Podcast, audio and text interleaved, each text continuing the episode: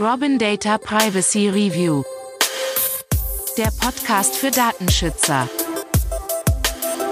Ja, hallo zusammen. Herzlich willkommen zur mittlerweile elften Folge unseres Robin Data Podcasts Privacy Review, der Podcast für Datenschützer. Mein Name ist André Döring und ich freue mich, auch diese Woche mit euch zu spannenden Themen rund um den Datenschutz einzusteigen. Ja, wer unseren Podcast verfolgt, hat festgestellt, dass wir nun eine längere Zeit keinen weiteren Podcast produziert haben. Das lag einfach daran, dass wir als Robin Data und als Startup sich intensiv an unseren Produkten, unseren Lösungen arbeiten und wir sind sehr stolz, dass wir ähm, seit einigen Wochen eine Freemium-Version unserer Software online verfügbar haben und dazu möchte ich gerne in Thema 1 kurz was berichten. Ja, Thema 2, ähm, wieder ein ja, kritisches Datenschutzthema. Diesmal geht es um die ähm, Pläne der EU, Verschlüsselung auf großen Plattformen wie WhatsApp und so weiter über einen Generalschlüssel aufzubrechen aufgrund der jüngsten Terroranschläge.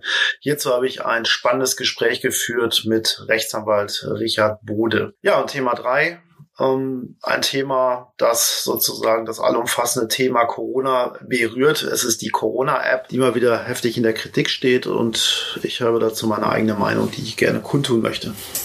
Was gibt es Aktuelles im Datenschutz? Ja, kommen wir nun zum ersten Thema, unsere Freemium-Version. Ja, wir als Robin Data, als Legal Tech Startup sind natürlich bemüht ähm, und begeistert, das Thema Datenschutz, insbesondere den digitalen Datenschutz, immer weiter voranzutreiben und hier auch neue Grenzen auszuloten. Also ich glaube auch aus vielen Gesprächen, dass der Ansatz, den wir fahren mit unserer Robin Data Software, den Datenschutz wirklich intelligent ähm, digital umzusetzen, sehr einmalig ist.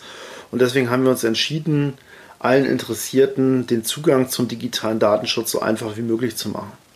Hierzu haben wir eine Version unserer Software geschaffen, die sogenannte Forever Free Version, die, ein, die funktional den gleichen Umfang hat wie auch die Starter Basic Pro und Enterprise Version unserer Software, aber ins, äh, lediglich was die Anzahl der Dokumente, zum Beispiel importierbaren Verarbeitungstätigkeiten, begrenzt ist. Ja, das bietet natürlich viele Vorteile, ähm, insbesondere für äh, Unternehmen oder Datenschützer in Unternehmen, die sich gerade damit beschäftigen, wie sie ihren Datenschutz effizienter und vor allem digital und zukunftssicher aufstellen können. Man kann also einfach anfangen und kann bis zu einem gewissen Grad schon mal sein eigenes Datenschutzmanagementsystem aufsetzen und dann natürlich idealerweise vielleicht äh, ein Upgrade machen auf eine höhere Version, wo dann entsprechend mehr Dokumente, Nutzer und Standorte zur Verfügung stehen man zahlt letztendlich nur das, was man braucht. Und ähm, das ist für uns ein ganz wichtiges Anliegen, dass vielleicht auch diejenigen, die das Thema Datenschutz ähm, immer noch so ein bisschen vor sich hergeschoben haben, nun endlich die Möglichkeit bekommen, das Thema effektiv und effizient anzugehen. Ja, diejenigen, die uns äh, näher kennen, wissen auch, dass wir ein mittlerweile recht großes Partnernetzwerk haben in ganz Deutschland mit unseren Datenschutzpartnern, Informationssicherheitspartnern, die regional unsere Kunden ähm, und natürlich auch ihre eigenen Kunden unterstützen. Und ja, für die ist es natürlich auch eine super Angelegenheit mit der Forever Free Version, gerade ihre Kunden oder interessierte Kunden, ja, ich sag mal, sehr niederschwellig an das Thema digitalen Datenschutz heranzuführen. Also meiner Meinung nach muss im digitalen Datenschutz echt noch ein bisschen Aufklärung betrieben werden, aber wer heute noch mit Zettel und Papier oder mit irgendwelchen Excel-Tabellen operiert, der ist meines Erachtens schon im Datenschutz oldschool-mäßig unterwegs.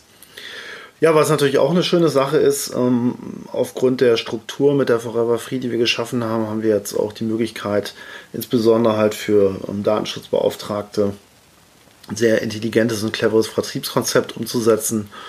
Und ja, da rufe ich einfach auf, wer jetzt unseren Podcast hört äh, und Interesse daran hat, der möge doch einfach uns kontaktieren oder mich kontaktieren at äh, unter ado.robin-data.io und ähm, dann erzähle ich euch gerne, was es damit auf sich hat. Ja, wir sind natürlich auch als Robin Data ähm, sehr stark darin, daran interessiert, dass das Thema Datenschutz in der Breite ähm, eine hohe Akzeptanz und Umsetzung erfährt.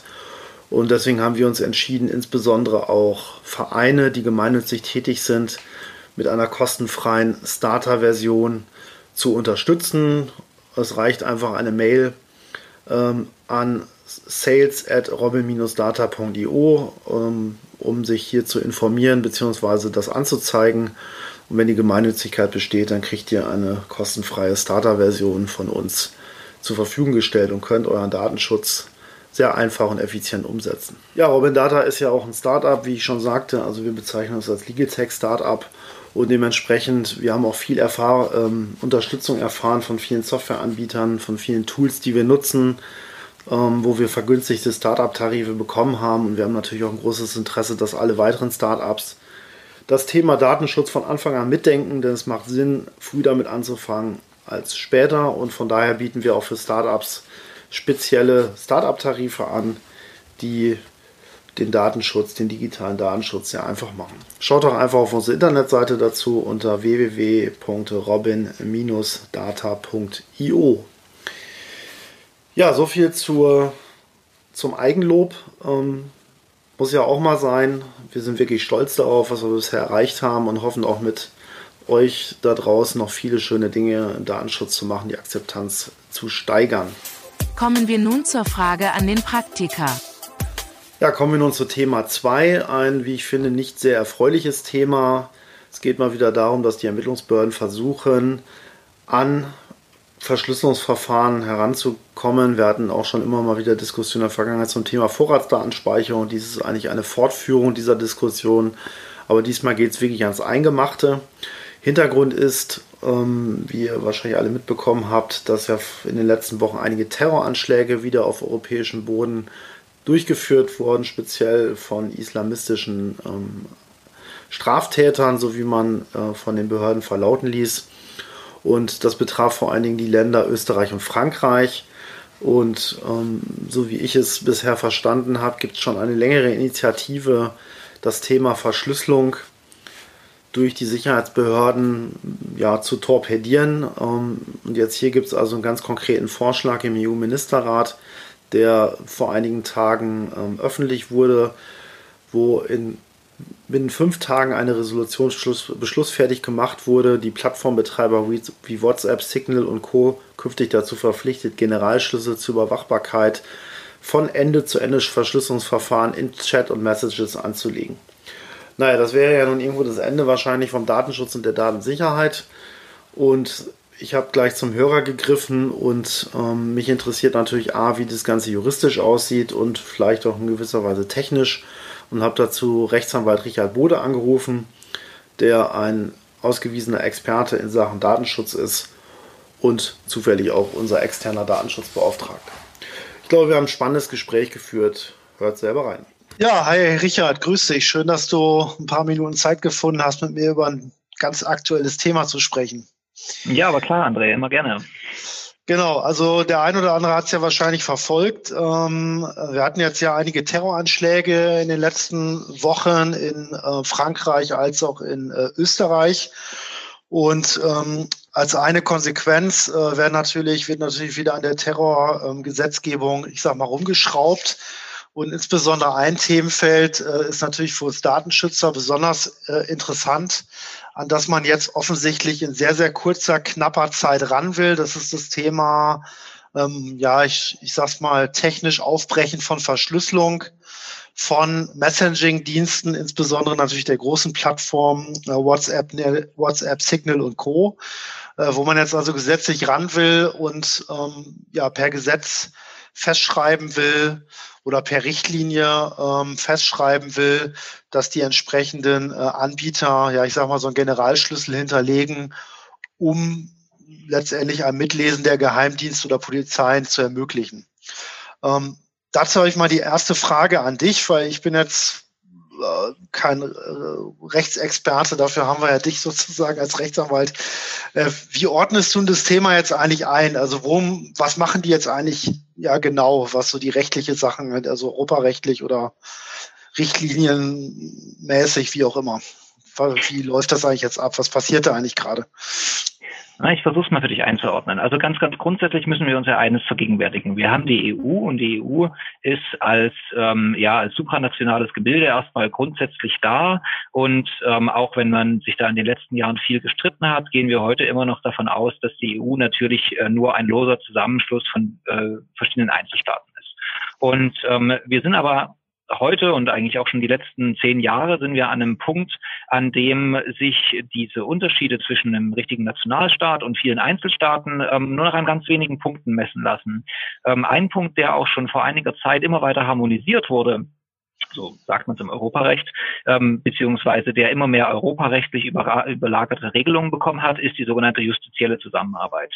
Man muss verstehen, ähm, jeder europäische Mitgliedstaat und auch die EU selber mit verschiedensten Einrichtungen hat mittlerweile im Rahmen der Strafverfolgung und natürlich auch seit 2001 im Rahmen der Terrorbekämpfung, Terrorismusabwehr und so weiter und so fort ähm, Institutionen geschaffen und versucht über Jahre hinweg schon ähm, über verschiedenste Instrumente diese Institutionen natürlich auch quer miteinander kommunizieren zu lassen. Das ist natürlich an sich auch überhaupt kein, ähm, ja, kein benachteiligenswertiges äh, Idee und das ist auch äh, Kriminalität ist ja übergreifend. Also. Genau, da gibt es ja sehr viele Aspekte, aus denen heraus man sagen kann, ja, das ist eine ganz grundsätzlich gute Idee. Ähm, jetzt müssen wir uns aber auch Folgendes vergegenwärtigen. Die EU hat natürlich nicht ähm, in allen Bereichen so ohne weitere Regelungskompetenzen. Die EU hat nur einige ähm, relativ wenige Möglichkeiten, wie sie das Recht der Nationalstaaten beeinflussen kann. Ähm, und äh, dafür gibt es äh, verschiedene standardisierte Instrumente. Und in dem, was wir jetzt als, sagen wir mal, als Entwurf geleakt bekommen haben, ähm, da ist noch überhaupt nicht klar, in welcher ganz konkreten ähm, Form sowas dann auch umgesetzt werden könnte. Äh, wenn ich mir allerdings die Dokumente so angucke, scheint es mir danach, dass schon bestehende Rahmenvereinbarungen zur justiziellen Zusammenarbeit ähm, hier ähm, angepasst werden sollen, ähm, was aber immer, und das muss man jetzt hier berücksichtigen, immer ein nationalstaatliches Handeln erfordert. Das bedeutet, man kann sich das in etwa so vorstellen, dass verschiedene Justizbehörden auch auf einer ähm, bilateralen Art und Weise und auch einer EU-weit zumindest gesteuerten Art und Weise ähm, auch heute schon Daten austauschen und auch Informationen austauschen und sich unterstützen. Aber jeder einzelne Mitgliedsstaat, zumindest in den aller, allermeisten Bereichen, die absolute Hoheit darüber hat, ähm, welche Informationen er auch austauschen will. Das bedeutet, alles, was jetzt gerade passiert, ist erstmal eine europäische Initiative, die über die dafür etablierten Gremien dann in die nationalstaatlichen Gesetze dann auch fließen müsste. Und da kommen wir jetzt an den Punkt, wo es ähm, als Initiativbestandteil auch um die vermutliche oder, oder gewünschte Möglichkeit geht, in verschlüsselte Kommunikation einzugreifen. Ähm, rein äh, grundrechtsdogmatisch sind das natürlich erhebliche Grundrechtseingriffe, die müssten auch mhm. immer durch ganz klare Gesetze legitimiert werden. Und darum geht's jetzt, also die Vorbereitung einer Diskussion über eine Gesetzgebung, ähm, die diese Themenbereiche adressiert. Wie ich das jetzt verstanden habe, ähm, scheint der ganzen ähm, Thematik ja schon eine ja, ich sag mal, wahrscheinlich Monate oder jahrelange Lobbyarbeit vorauszugehen. Also es gibt ja in dem Kontext immer wieder bestimmte Stichwörter, die fallen, wenn die Behörden versuchen, auf die Daten, ja, ich sag mal, anlasslos oder flächendeckend zuzugreifen. Stichwort Vorratsdatenspeicherung und ähnliche Dinge. Ähm, also mir scheint es jetzt hier so ein bisschen, äh, ehrlich gesagt, 5 vor 12 zu sein, ähm, dass jetzt hier wirklich durchgezogen wird. Also auch zum Beispiel im Kontext Vorratsdatenspeicherung oder sowas. Äh, wie schätzt du das denn ein? Naja, auf der einen Seite ist es natürlich immer wieder das gleiche Problem. Und wir haben es jetzt gerade eben wieder gehabt. Wir haben wieder neue Urteile dazu gehabt, äh, die ergangen sind, die jetzt wiederum mal festgestellt haben, dass dem Grunde nach eine Vorratsdatenspeicherung überwiegend nicht zulässig ist. Und ähm, auch wenn natürlich das, was jetzt hier geplant ist, jetzt nur so lose in dem Themenbereich rumschwirrt, ähm, ist das hier im Grunde immer eine, ein Prinzip von Aktion und Reaktion. Wir sehen in den letzten Monaten und aus, das muss man auch ganz, ganz klar sagen, mit zwei ganz klaren Triggern, A, Digitalisierungsschub durch Pandemie und zweitens ähm, EuGH-Urteil Max Schrems 2 ähm, und die damit verbundenen Pflichten zu einer ähm, EU-Bürger datenschutzrechtskonform Verarbeitung, sehen wir eine unglaubliche Geschwindigkeit bei den ganz Großen das heißt, äh, gerade die Unternehmen, die weltweit gesehen Marktanteile haben ähm, und in irgendeiner Art und Weise ähm, Datenverkehr zur Verfügung stellen, sei das über Cloud-Speicherplattformen, sei das eben über diese äh, Messenger-Dienste, mhm. ähm, sei das ähm, über Software-as-a-Service-Produkte, das ist im Grunde vollkommen egal. Ähm, diese Plattformen entwickeln gerade eine unglaubliche Eigeninitiative, ähm, wenn es um das Thema Verschlüsselung geht. Und jetzt kommt mhm. man an dem Punkt, an dem man in den letzten Jahren auch schon stand und festgestellt hat, Moment, ein Anbieter kommt auf den Markt und will ein verschlüsseltes Produkt hinbringen. Das haben wir in der Vergangenheit mehrfach gesehen und diese Anbieter wurden ähm, je nach je nach Nationalität, das äh, spielte sich tatsächlich auch viel in den Vereinigten Staaten ab, je nach Nationalität haben die sich ähm, dagegen gewehrt, gesträubt. Es gab ja. verschiedenste Vorgehen, um, um diese sicheren Anbieter dann auch gegebenenfalls zur Datenherausgabe zu zwingen. Wir denken an automatische Device-Verschlüsselung bei Apple. Wir denken an sowas wie Proton-Mail, die sich gerichtlich dagegen wehren mussten, dass ihre Daten offengelegt werden sollten und so weiter. Das, und so Argument, das Argument der Behörde ist ja auch immer ähnlich. Äh, man sagt ja, naja, eine Post kann ich ja auch abfangen und kann ich einfach reingucken. Ne? Warum soll ich nicht in die digitale, also auf richterlichen Bescheid natürlich, warum soll ich nicht auch die Möglichkeit haben, in eine verschlüsselte Kommunikation einzugreifen? Genau, und das ist, da braucht man jetzt noch nicht mal Jurist sein, aber natürlich kommen die Argumente auch aus dem juristischen Lager, ähm, kann man natürlich vollkommen zu Recht dagegen einwenden, ja, natürlich kann ich als Geheimdienst in die Post eingreifen, aber als Nicht-Geheimdienst können das eben im Regelfall nur die Briefträger. Und um in einem erheblichen Maße Kommunikation irgendwie zu infiltrieren oder zu unterlaufen, äh, bräuchte ich eine ganze Menge schwarze Schafe bei der an sich vertrauenswürdigen Post. Das Richtig. heißt, ähm, hier habe ich eine vollkommen ähm, asynchrone äh, Argumentationslinie, denn diese Argumente, die auf einer ja, geheimdienstlichen Ebene vielleicht noch ziehen, ähm, kann ich natürlich so nicht übertragen. Man muss auf ja. der anderen Seite aber auch sagen, das kann man den Justizbehörden insofern auch überhaupt nicht verübeln und den Strafverfolgungsbehörden. Die es wird für die immer schwerer, denn die verschlüsselte Kommunikation per se ähm, ermöglicht natürlich auch eine ganze Reihe von, ähm, ja, von, von unzulässigen Kommunikationsinhalten oder eben ähm, Kommunikation über kriminelle Vorgänge und ähnliches. Das kann man objektiv akzeptieren. Ja. Ob allerdings äh, der Einbau einer, eines Generalschlüssels in, ähm, in die Verschlüsselung äh, eine adäquate Lösung dafür ist oder ob die nicht noch viel, viel mehr Probleme verursacht als lösen würde, äh, das darf doch mal arg bezweifelt werden. Da, da würde ich, würde ich gleich zu kommen. Also äh, vielleicht auch aus meiner Sicht, ich, also ich würde, ohne dass ich jetzt Ermittlungsexperte bin, würde ich sagen, die Frage ist ja, waren zum Beispiel jetzt in, in, äh, in Österreich oder Frankreich alle Ermittlungsmöglichkeiten ausgeschöpft, jenseits von Aufbrechen von Verschlüsselung? Thema eins, Thema zwei ist, und dann kommen wir vielleicht auf die Thematik, was passiert, wenn jetzt plötzlich ähm, in Verschlüsselung eingegriffen wird. In diesem Fall geht es ja äh, im Wesentlichen wahrscheinlich auch um das Signal-Verfahren, ähm, was ja bei den großen Plattformen verwendet wird. Äh, ich vermute ja, dass dann die entsprechenden ähm, ja, Kriminellen, die man kriegen will, ja letztendlich sich Alternativwege erschließen werden und im Endeffekt ja der Bürger ähm, ja das Nachsehen hat, weil er ja theoretisch theoretisch ähm, permanent überwacht werden könnte über diesen Generalschlüssel, oder? Ja, das sind die, sind die Hauptargumente dagegen und das, das kann man auch nicht vom Tisch wischen, denn am Ende, ähm, ja, es dauert einen kurzen Zeitraum sicherlich, bis äh, kriminelle Vereinigungen ähm, in der Lage sind, sich einen anderen Weg zu suchen, ähm, ob das Tage sind, Wochen, Zettel, Zettel und Stift. Zum Beispiel, also, also, äh, vielleicht auch das ist ein Paper. Rauchzeichen ähm, warum nicht? oder so. genau. Nein, aber es gibt genügend Möglichkeiten, um das alternativ zu machen. Aber selbst wenn wir mal unterstellen würden, selbst wenn wir unterstellen würden, ähm, dass das nicht der Fall wäre, selbst wenn wir es hinkriegen würden, dass jeglicher Kommunikationsweg auf einmal zumindest für berechtigte Strafverfolgungsbehörden offen wäre, ähm, dann gibt uns das ja noch gar nichts, weil dann haben wir einen potenziellen Zugriff auf, äh, auf Myriaden von Informationen, ähm, aber selbst große, also wirklich sehr große Unternehmen, ähm, die am Markt sind, die sich mit nichts anderem äh, beschäftigen als diese Datenauswertung, ähm, sind noch nicht mal im Ansatz in der Lage, dann auch gezielt Informationen zu filtern, die dann auch relevant wären, denn ähm, man muss ja unterscheiden zwischen, ich habe eine abstrakte Zugriffsmöglichkeit, Einzelfall per Richterbeschluss, was jetzt auch zumindest äh, über diese Backdoor-Lösung so kolportiert wird. Ähm, aber damit kann ich ja keiner, ich kann ja nicht per Richterbeschluss, ich übermache jetzt mal 80 Millionen ähm, äh, Bürger äh, durchsetzen. Das geht nicht. Und damit äh, ist schon die Frage, wie selektiere ich einen relevanten Rahmen, wie kriege ich den Rahmen überhaupt raus und und also das sind alles die Fragen, die da dahinter stehen. Ja. Und ähm, die, die möglichen Ermittlungsergebnisse sind natürlich fragwürdig. Und ähm, als, als äh, jetzt als Datenschützer, der ich ja nur bin, ähm, ist der Frage, Impact ja. darauf natürlich, ja. äh, natürlich massiv, denn wir müssen uns Folgendes vor Augen führen. Ähm, wir haben datenschutzrechtlich aus Sicht der Verantwortlichen ähm, verschiedene Pflichten, die eine sichere Kommunikation dann auch darstellen.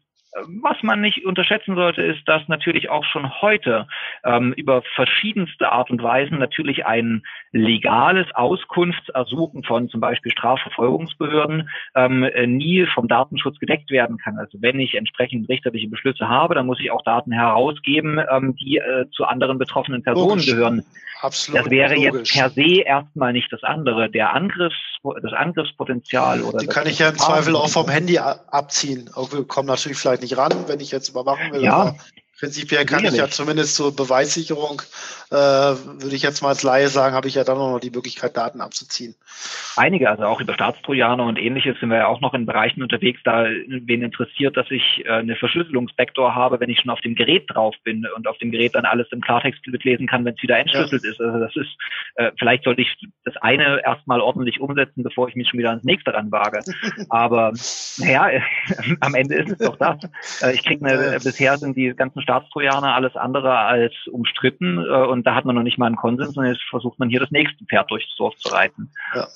Und am Ende äh, muss ich mir als Verantwortlicher dann die Frage stellen, ähm, ja und, ist die Backdoor sicher? Denn das müssen wir uns auch klar vor Augen führen. Eine einmal eingebaute Backdoor, die müsste so konzipiert sein, dass bei einem, bei einer einmaligen Kompromittierung sofort ein Wechsel des, äh, sagen wir mal, des Sicherheitsmechanismus möglich wäre, um es wieder sicher zu machen. Denn sonst könnte ich auf solche Dienste, die verpflichtende Schlüssel hinterlegen, ähm, nur sehr, sehr, sehr begrenzt noch zurückgreifen. Welche Konflikte siehst du denn konkret jetzt mal, was die Datenschutzrechtsgrundlagen angeht? Dann nehmen wir mal DSGVO. Äh, was, Aus was, der DSGVO raus haben wir natürlich erstmal grundsätzlich die Schutzverpflichtungen, ähm, die jedem verantwortlichen Stelle aus Artikel 32 auferlegt werden. Das heißt, die müssen sich darum kümmern, dass nach dem Stand der Technik ähm, sichere Verfahren eingesetzt wird, werden, um je nach Risikoklasse Daten zu übertragen. Und ja. ähm, das muss man natürlich jetzt branchenspezifisch sehen, denn sagen wir mal in der Theorie, ähm, die Kommunikation, die der Handwerker mit seinen Klienten führt, ähm, mag jetzt nicht so relevant sein, dass ein, äh, ein Bruch dieser Verschlüsselung ähm, durch eine geleakte Backdoor ein riesiges Problem darstellen würde. Wenn aber grundsätzlich auch äh, die Strafverfolgungsbehörden vielleicht selber, der Staat selber, die Gerichte, die Justiz, äh, die Justiz und ähnliche ähm, Ärzte und andere auch zur Verschwiegenheit verpflichtete Berufe ähm, über solche Mittel dann kommunizieren, ja. vielleicht weil sie sich zum Beispiel nicht mehr auf die an sich unsichere E-Mail verlassen wollen. Was wir denen ja auch empfehlen, ganz konsequent, muss man ja, ja ganz klar sagen. Permanent, ganz genau. Ähm, in dem Moment äh, komme ich da natürlich dann in ein Konfliktpotenzial, weil ich auf einmal dann sagen muss, nein, tut mir leid, nach Stand der Technik kannst du zumindest die hochprioritären und die hochkritikalen Daten äh, über solche Dienste dann doch wieder nicht übertragen. Und ja. langsam gehen uns dann die Übermittlungswege aus. Ja, ähm, sehe ich, sehe ich ähnlich. Ähm, ich, mir ist jetzt, während wir gesprochen haben, nochmal so ein Gedanke gekommen. Ähm, es gibt ja in Deutschland diese, ich nenne sie mal, ominöse Behörde CITES zentrale Stelle für Informationstechnik im Sicherheitsbereich. Sagt dir wahrscheinlich ja was. Ähm, kannst du vielleicht noch mal zwei, drei Sätze dazu sagen, die in diesem Kontext ja vielleicht eine Rolle spielt oder arbeitslos wird? Ich weiß es nicht genau. Ähm, äh, äh vielleicht noch mal für die Hörer, was macht die eigentlich und ähm, haben die was damit zu tun oder kannst du da spontan was zu sagen? Tatsächlich, was die tatsächlich im Detail machen, das wäre mal spannend. Das, sollte ja. man nochmal für eine andere Folge rausfinden, was die im Detail wirklich machen. ähm, aber äh, wir haben natürlich ähm, eine, eine vollkommene entgegengesetzte Entwicklung und vor dem Hintergrund muss man auch diesen Slogan, der da jetzt geprägt wird, also ähm, äh, Sicherheit durch Verschlüsselung und Sicherheit trotz Verschlüsselung, äh, das ist natürlich eine absolute Tautologie. Also da, da, das kann man vergessen. Also ich kann nicht das eine und das andere gleichzeitig machen, ähm, äh, zumindest nicht, wenn ich es gleich unter dem Begriff Sicherheit versucht zu labeln und eine Behörde, die halt grundsätzlich dafür da ist, diese Sicherheitsaspekte äh, dann auch zu fördern, indem sie zum Beispiel äh, Verfahren entwickelt, ähm, verifizieren lässt, die auch sichere Kommunikation ermöglicht, ähm, die schießt sich natürlich gleich ins Aus, weil gerade sowas wie Einbau von Backdoors, wir haben ja das Gleiche, das ist ja hinlänglich bekannt, äh, Cisco-Router und sonst irgendetwas, die haben ja alle Firewalls und ähnliches. Und wenn ich mir ansehe, ähm, ich habe hab auch einige Bekannte, die ähm, bei verschiedenen Sicherheitsanbietern, die auch die Bundesregierung und ähnliche ausstatten, was die für einen Aufwand betreiben, damit die Kommunikation dieser Geräte untereinander zum Beispiel sicher bleibt. Ähm, äh, dieses wird vollkommen unterminiert damit, weil genau das nicht sein darf. Backdoors sind genau ausgeschlossen, ähm, ja. weil die immer sicherheitskritisch sind. Vielleicht nicht heute, weil wir ja vielleicht heute diese Sicherheitsebene nicht brechen können, aber ähm, gehen wir in, in, in Post-Quantenkryptographie rein und ähnliches und dann äh, können wir uns auch die sichersten Zertifizierungsschlüssel äh, mit einer vertretbaren Zeit errechnen lassen, weil irgendwo muss ja eine Verifikation laufen und die ja. kann zumindest nur heute nach den heutigen technischen Standards erfolgen und ist damit mit morgigen Standards, Thema Quantenkryptographie und ähnliches, grundsätzlich auch mal lösbar oder brechbar. Ja, ja ich, ich finde auch, es ist, ähm, ja, also ich, ich finde halt auch einfach, dass der, dass diese, diese, dieses, dieses Thema der Grenzverschiebung wird ja immer weiter vorangetrieben. Ich meine, mit der Vorratsdatenspeicherung kam man jetzt nicht weiter. Jetzt geht man vielleicht den übernächsten Step und sagt, wir brechen die Verschlüsselung auf, um vielleicht dann doch mal endlich die Vorratsdatenspeicherung reinzukriegen. Also das sind ja auch Strategien, die da vielleicht dahinter stehen, ähm, um genau solche ja sicheren Kommunikationswege ähm, ähm, ja tatsächlich irgendwann mal aufbrechen zu können. Ich finde es natürlich als Unternehmer oder im Unternehmen, gerade in der Security-Branche, äh, extrem grenzwertig, genau wie du sagst, ne? dass ich einfach nicht mehr sicher sein kann, dass die, dass die Kommunikation, die ich mache, wo ich ja sehr viel investiert, sehr viel mache, äh, tatsächlich noch sicher ist. Und als Datenschutzbeauftragter oder Informationssicherheitsbeauftragter steht man natürlich dann tatsächlich irgendwann vor der Frage und sagt sich ja, warum mache ich das Ganze eigentlich überhaupt noch? Weil es ist ja sowieso alles offen sozusagen. Ne? Also ja, es ist schon äh, Tropfen hüllt den Stein-Prinzip. Am ja. Ende ähm, gucken wir uns das an. Ähm, was haben wir vor Jahren, es sind wirklich viele Jahre mittlerweile, was haben wir uns um Staatstrojaner echauffiert? Da kriegt ja. heute kein Hahn mehr danach. Das hat man ja. dann irgendwann gegen viel Protest äh, mehr oder weniger gelungen eingeführt. Ähm, ist aus der Debatte im, im Wesentlichen erstmal verschwunden. Es wird sehr zurückhaltend wohl eingesetzt, wenn man den Statistiken glauben darf, aber ähm, das Thema war riesig umstritten ähm, und ist dann einfach durch immer wieder gebetsmühlenartiges Tröpfchen auf den Steinen werfen irgendwann durchgesickert, dass man sagt, ach kommt, der macht halt verdammt nochmal, macht's halt, mhm. ist doch egal. So diese, ja. diese Attitüde, die, die kommt dann irgendwann durch, wenn man es nur lang genug versucht. Siehe Vorratsdatenspeicherung. Ich weiß nicht, ja. der dritte Anlauf war es jetzt oder der vierte Anlauf, irgendwann werden die Leute müde und winken es dann halt dann doch mal durch. Ja.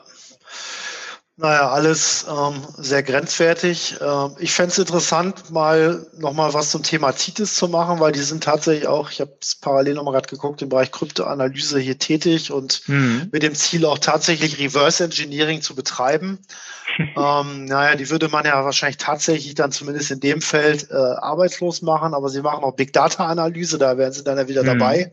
Die ganzen Kommunikations- ähm, abgefischten Kommunikationen äh, im Prinzip ähm, zu verarbeiten.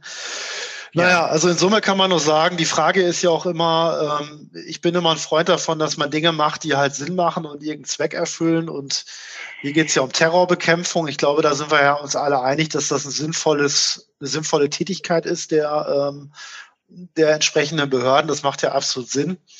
Äh, aber die Mittel müssen natürlich immer verhältnismäßig sein. Und Vollkommen richtig. Ähm, ich hoffe, dass uns das erspart bleibt, würde ich sagen. Das hoffe ich auch. Gut, ja, dann äh, würde ich sagen, ich denke, das war ein sehr interessantes Gespräch zu dem Thema. Und ja, würde ich sagen, bis zum nächsten Mal, dann vielleicht zum Thema CITES. Richard, Immer gerne. Ich wünsche dir noch einen schönen Tag. Mach's gut. Ciao. Ciao. Tschüss. Und jetzt berichtet André über den Aufreger der Woche. Ja, kommen wir zum letzten Thema und das Thema Corona lässt uns ja wirklich nicht los. Ähm, es ist immer noch allgegenwärtig und die Corona-Warn-App, auf die ja sehr viele Hoffnungen gesetzt wurden im Kampf gegen Corona, nimmt mittlerweile eine relativ unrühmliche Rolle ein denn sie wird auch, ähm, auch in der Öffentlichkeit, speziell auch von Politikern, zunehmend gebasht, zum Beispiel so Markus Söder, der sie als zahnlosen Tiger bezeichnet. Und ich habe mir da nochmal ein paar Gedanken zu gemacht, ähm, wie die Situation eigentlich wirklich ist und ob es wirklich Sinn macht, wie einige fordern, eher den asiatischen Weg zu gehen, das heißt also Kontakte lückenlos zu verfolgen und so weiter, ähm, ist und ob das der bessere Weg ist. Ja, also korrekt ist, wenn man mal ein Fazit zieht, äh, Stand heute haben leider nur 15 Millionen Bürger die ähm, App runtergeladen. Ich nutze sie persönlich selber. Ich hatte bisher ähm, nur zweimal eine Risikobegegnung mit niedrigem Risiko, die offensichtlich keine weiteren Aktionen erforderte. So sagte mir dann entsprechend die App. Und das ist natürlich zu wenig, um flächendeckend wirklich Kontakte nachverfolgen zu können. Und zwar auch mit dem Prinzip der App, wo das ja eigentlich sehr intelligent und clever anonymisiert gelöst ist. Ja, zweitens muss man sagen, die App war natürlich extrem teuer. Also ähm, die Bundesregierung plant in diesem und im kommenden Jahr für Wartung und Pflege und Betrieb der App rund 45 Millionen Euro ein. Also ich muss sagen, ich als Startup wäre froh, wenn ich so viel Geld für die Entwicklung hätte. Ähm, da kann man natürlich schon ein bisschen Leistung erwarten. Ja, und das Dritte ist, ähm, was viele kritisieren, sie wurde nicht wirklich weiterentwickelt ähm, während des Sommers. Also man hat vielleicht auch Zeit verschlafen, die App zu verbessern. Das betrifft insbesondere die Meldung positiver Testergebnisse, die offensichtlich sehr, sehr schleppend und schwach in der App durchgeführt wird. Ähm, ich wurde Gott sei Dank noch nicht positiv getestet und musste entsprechend auch keine Meldung durchführen. Ich habe mir auch den Mechanismus mal angeguckt. Also er scheint in der App eigentlich relativ gut umgesetzt zu sein, wird aber offensichtlich ähm, nicht wirklich verwendet. Also hier besteht definitiv Nachbesserungsbedarf ähm, vielleicht auch, dass die Mechanismen durch regelmäßige Erinnerung, positive Testergebnisse einzustellen, ähm, verbessert werden. Ja, ferner fordern äh, Virologen wie Professor Drosten von der Charité ähm, ein sogenanntes Kontakttagebuch in die App zu integrieren. Konkret ähm, fordert er, dass beispielsweise jeden Abend ins Smartphone wie in ein Notizbuch oder auf einem Papierzettel die Kontaktenaktivitäten aufgeschrieben werden, also sprich in der App erfasst werden.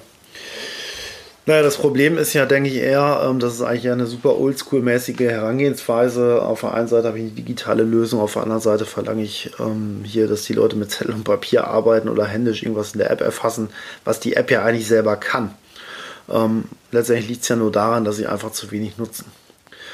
Ja, da, dann folgen natürlich die äh, Rufe, alle gucken nach Asien, die haben ja die super duper App, die ultimative Lösung. Ähm, guckt man sich die Apps näher an, also da werden natürlich die Kontakte vollständig erfasst, inklusive GPS-Protokolle. Ähm, es gibt gewisse Zonen, die man sich angucken kann, wo viele Corona-Infizierte oder potenziell Infizierte sich aufhalten, die kann man direkt meiden und so weiter. Es geht sogar so weit, habe ich irgendwo gelesen, dass die Bürger, die in Quarantäne sind, täglich sich fotografieren müssen, ob sie wirklich zu Hause sind regelmäßig und diese Fotos irgendwo einstellen müssen.